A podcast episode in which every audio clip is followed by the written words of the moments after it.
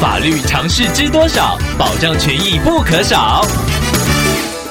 欢迎收听《法律知多少》时间，我们请到台湾瑞银法律事务所律师郑瑞伦来为您解答法律上的疑惑。各位听众朋友，大家好，我是郑瑞伦律师。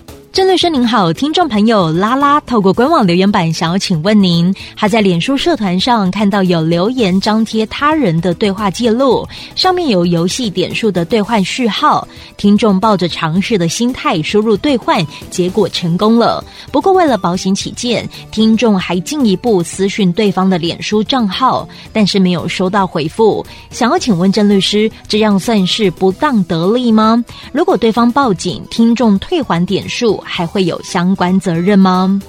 输入他人的游戏点数兑换序号，应该会成立民法上的不当得利，因为听众朋友没有任何法律上的原因而取得他人的财产。如果对方向法院起诉，请求你返还不当得利，那听众朋友则要负起返还或者是损害赔偿的责任。另外，这个行为也有可能会构成刑法上的窃盗罪，而且是在你完成犯罪行为时就成立犯罪了。即便听众朋友事后退还对方点数，那也只是双方和解与否的问题。所以律师在这边建议听众朋友，还是不要因为一时的有趣而以身试法。以上希望律师的回答可以帮助到听众朋友。